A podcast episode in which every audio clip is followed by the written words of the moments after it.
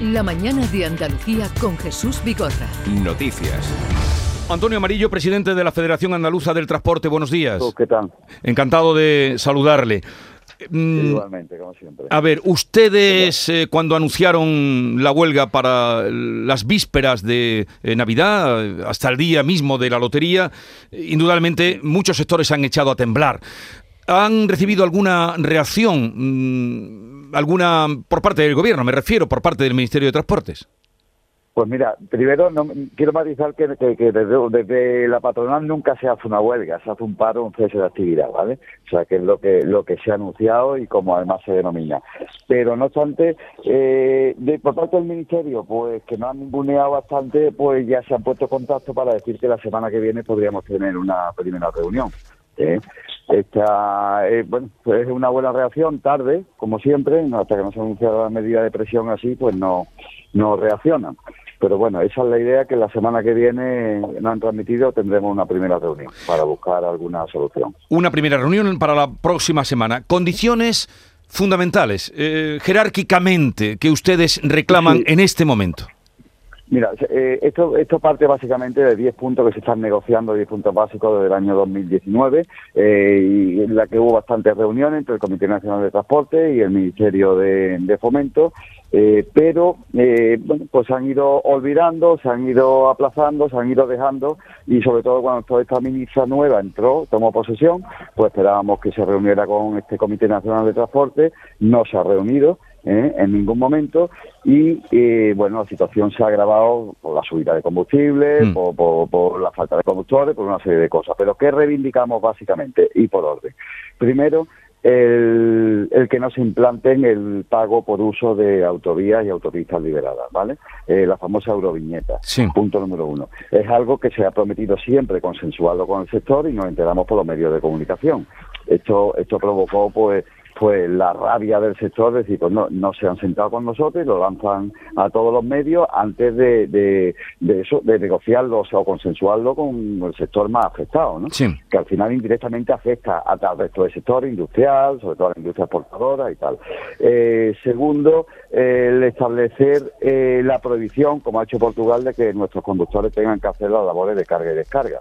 Eh, después de estar conduciendo una jornada entera, pues tienen que llegar a los puntos de carga, no todos, pero bueno, una gran mayoría, y tienen que ellos realizar la carga y descarga en, esa fábrica o en esos centros de distribución con medios que además no son nuestros, con unas trapalés, unas carretillas, creemos que el conductor tiene que conducir y no hacer labores que son propias de, de los cargadores.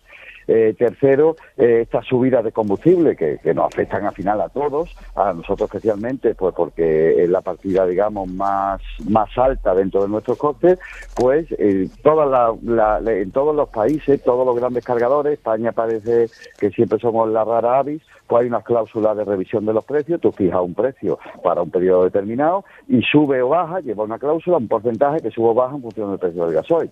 Se acaba. Mañana está el gasoil más barato, pues baja el precio pero sin negociarlo, ¿no? Automáticamente en, nuestra factura, pues se pide que se ponga, eh, que se regule y que se, se obligue a que a que los cargadores pues paguen esa esa cláusula. O sea, y, para mí el punto, porque hay más puntos, el punto de más importante es que no hay áreas de servicio y parking seguro en España suficientes para nuestros nuestros transportistas, con lo cual tienen que estar aparcados en cualquier sitio, cualquier venta, cualquier gasolinera y evidentemente aparte de robos y de tal que afectan a la mercancía, afectan a la seguridad de nuestros conductores. ¿vale? Y el resto de puntos pues son que no se igual impuesto al gasoil como pretenden los tramos de impuestos que dicen para igualar con, con, algunos países de Europa y tal, pero básicamente son los puntos más, más, calientes. Usted nos ha dejado esos cuatro puntos concretos de eh, eh, el nombre que no deja de ser curioso, lo de Euroviñeta, ¿no?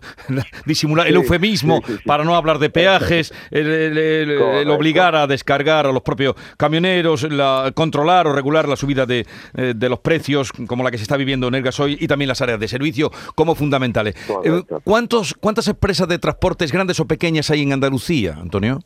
Pues en Andalucía hay unas 16.000 empresas de, diferentes tamaños. Andalucía, quitando la zona de Almería, pues eh, son empresas de reducido tamaño, de, de tres, la media creo que está entre, 3 y 5 vehículos. Aquí hay mucha empresa pequeña, mucha empresa pequeña, ¿eh? con poco poder de negociación, evidentemente, ante grandes cargadores y tal. Y, bueno, 16.000 empresas de, en una región que somos básicamente exportadores. Mm. ¿eh? con lo cual, el tema ese de los peajes mismos encarecerá todo lo que transportamos. Y hay materias primas aquí en Andalucía que exportamos, sobre todo agroalimentarias, que dejarán de ser competitivas si le tienes que meter este coste además de los de los peajes. Pues quedamos a la espera, todo queda ahora en suspense porque como bien nos decía Antonio Amarillo, eh, llevan mucho tiempo reclamando, pero resulta que cuando han dado la campanada que dieron anunciando esos paros, ya hay reunión para la semana que viene en el Ministerio de Transporte. Ojalá y sea para bien. Antonio Amarillo, presidente de la Federación Andaluza de Transportes de Andalucía, gracias por estar con nosotros. Gracias a vosotros, Jesús, por vuestro interés. Adiós, adiós. Adiós. La mañana de Andalucía con Jesús Vigorra.